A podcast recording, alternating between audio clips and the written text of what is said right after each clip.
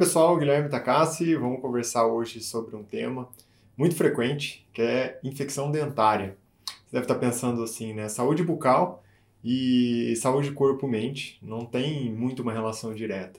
Mas você vai perceber ao longo do nosso raciocínio aqui que todos os conceitos aqui estão extremamente conectados. E quando você usa esses conhecimentos de uma forma inteligente na sua vida, você vai ver que você vai reduzir muito a chance de desenvolver qualquer tipo de problema dentário. E eu já lembro você aqui, antes de mais nada, já reforço, deixo uma afirmação de que para você ter saúde do corpo, você precisa sim ter saúde da boca.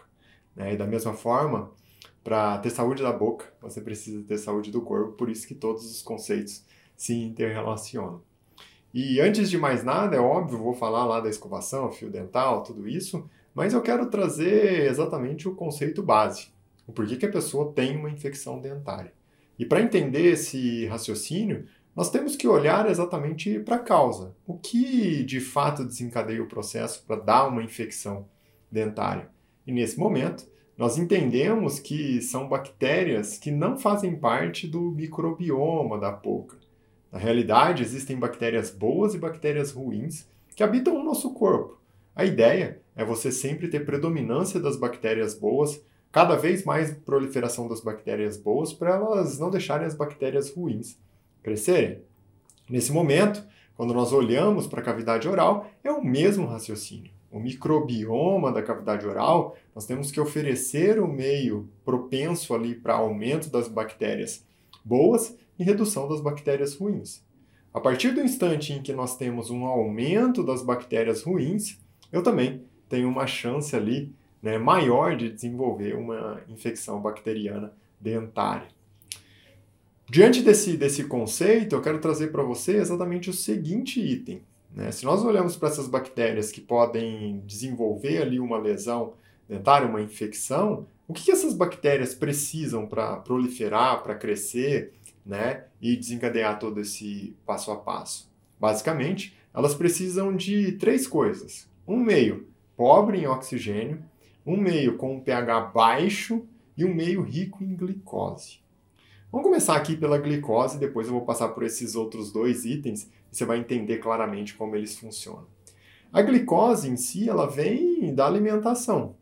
Então, se você tem uma alimentação rica em açúcar, rica em alimentos processados, rico em farinha de trigo, rico em farinhas refinadas, tudo isso oferece ali uma grande quantidade né, de glicose. E essa glicose funciona como matéria-prima energética. É o que a bactéria ruim consome para ela crescer. E diante desse, desse ambiente, né, o microbioma da boca começa a se tornar cada vez mais favorável para a proliferação dessas bactérias ruins. E eu já trago aqui o conceito para você que é o seguinte: esse microbioma já estava se tornando mais favorável, afinal o pH dele começou a cair. E o pH cai principalmente também pelo excesso de consumo desses carboidratos refinados. No instante em que a bactéria consome esse carboidrato né, para entrar na via de produção de energia dela, para ela se manter, para ela sobreviver, ah, o, o, a base aqui para nós é entender que essa via de produção de energia é conhecida como fermentação, é uma via de fermentação para ela produzir energia e se manter viva. E essa via de fermentação né, torna o meio cada vez mais ácido. E esse meio mais ácido, com pH mais baixo, favorece mais ainda a proliferação dessas bactérias. Então lembra, ó, uma grande quantidade de glicose que vem da alimentação, do que você consome no seu dia a dia. Junto com isso, eu preciso de um meio ácido, que só o fato de você consumir uma grande quantidade de açúcar, de farinhas refinadas, já torna o meio, a cavidade oral, mais ácida. E quando as bactérias ruins começam a proliferar, começam a crescer, elas fermentam e deixam mais ácido ainda o meio. Né? Diante desse raciocínio, você começa a perceber agora que o terceiro braço aqui era sobre exatamente o que? Baixo em oxigênio, o meio pobre em oxigênio. E como essas bactérias que são ruins, elas já começaram a predominar, o processo de produção de energia, que é a fermentação, não consome oxigênio. Então, cada vez menos né, você tem a presença das bactérias boas, cada vez você tem menos oxigênio e cada vez você tem mais bactérias ruins, mais proliferação delas, mais fermentação, mais acidez, redução do pH e menos presença de oxigênio. Agora que você entendeu todo esse passo a passo de como é tão importante né, uma percepção do metabolismo do, dos carboidratos no, na causa, na origem dessas infecções dentárias, eu quero trazer para você um conceito que o que é? Se eu quero melhorar isso, qual é a ideia? Eu tenho que fazer o oposto né, do que essas bactérias ruins gostam. Então eu tenho que ter uma alimentação cada dia mais natural, em que eu evito o açúcar e que eu evito alimentos processados, refinados, farinha de trigo, farinhas refinadas e processadas em geral.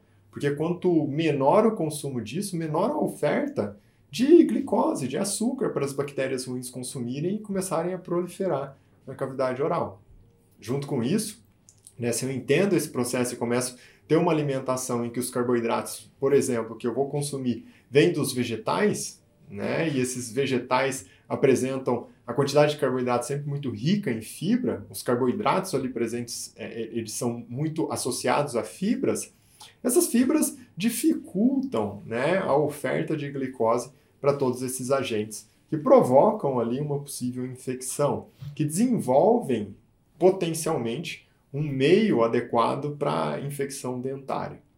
Nesse momento, né, junto com todo esse conceito, você tem que entender que se eu tenho um dia a dia com uma alimentação também com um pouco menos de carboidrato, ou seja, mais rica em gordura, afinal, se carboidrato é a fonte energética e gordura também é a fonte energética, e eu começo a promover uma maior oferta de gorduras como fonte de energia e menos carboidratos, eu diminuo mais ainda a chance de proliferação e oferta de carboidratos para essas bactérias ruins, que podem gerar algum problema ali para minha saúde dentária. Além disso, né, agora, já diante do, do, da capacidade do corpo né, de metabolização desse carboidrato, nós temos que entender o seguinte item. Existe uma vitamina essencial para você melhorar o metabolismo do carboidrato no seu corpo. Então, quando você consome, você tem um, uma origem ali dos carboidratos é, de uma fonte boa, de um vegetal, das fibras, né, por exemplo, eu já estou diminuindo muito a chance.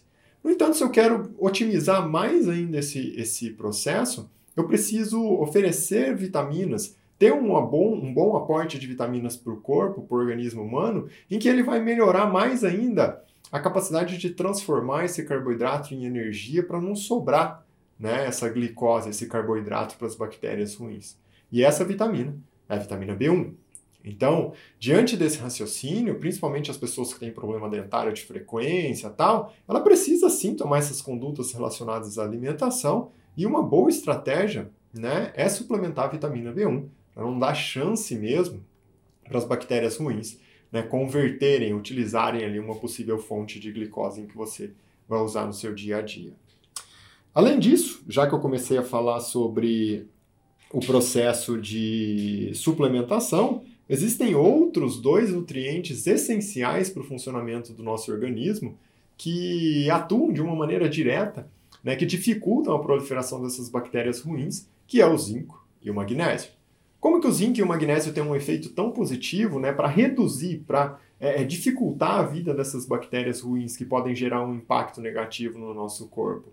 Essas duas, esses dois nutrientes, eles atuam exatamente dificultando ali no dia a dia o processo de fermentação. Então, como as bactérias ruins elas precisam fermentar para produzir energia e o zinco e o magnésio presentes no corpo dificultam essa fermentação, elas não conseguem produzir energia e, consequentemente, passa a ser um meio ali adverso para elas proliferarem. Né? Outra coisa é, que a gente precisa raciocinar, né, já que o, o, consumo do carboidrato, mesmo quando é uma fonte boa, o corpo precisa metabolizar esse carboidrato, assim como eu citei ali quando eu falei da vitamina B1. No entanto, antes de você começar o processo metabólico né, dos carboidratos, você precisa digerir o carboidrato. E o processo de digestão depende de uma enzima conhecida como amilase. E essa amilase desencadeia esse passo a passo para exatamente nós usarmos o, o, carboidrato, a glicose, como uma fonte de energia. No entanto, quando as bactérias começam a proliferar, essas mesmas que, que, que conseguem é, é, desencadear um processo de uma infecção dentária, elas sobrevivem como fermentação. E a fermentação diminui o pH do meio. Lembra? Quando você diminui o pH do meio, você torna ele menos ácido. Uma ação desse pH mais baixo, dessa acidez na cavidade oral, é que ela faz o quê? Ela inibe a enzima amilase. Então a amilase, que seria a enzima para facilitar o processo ali de digestão dos carboidratos no ser humano, ela fica inibida. E isso favorece mais ainda né, as bactérias conseguirem usar essa via aí do carboidrato né, para transformar isso em glicose, para gerar um processo de fermentação e produzir energia para elas sobreviverem, para elas proliferarem. Diante desse raciocínio, né, que eu trabalhei aqui muito associado às causas que podem desencadear um processo de piora da saúde dentária, agora, sem dúvida nenhuma, eu trago efeitos e hábitos que são importantes para você no dia a dia. Um deles, você escovar os dentes duas vezes por dia.